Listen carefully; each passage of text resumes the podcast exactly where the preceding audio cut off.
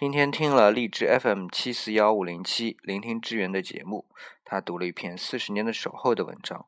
这是一篇关于格里高利·帕克和奥黛丽·赫本的文章。文章的开头啊，没有表明男女主人公的名字，而只是用了单人旁的他和女字旁的他来指代。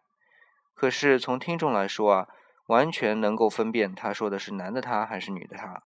你看啊，这现象就很有意思。我们中文的单人旁的他和女字旁的她在发音上是没有区别的。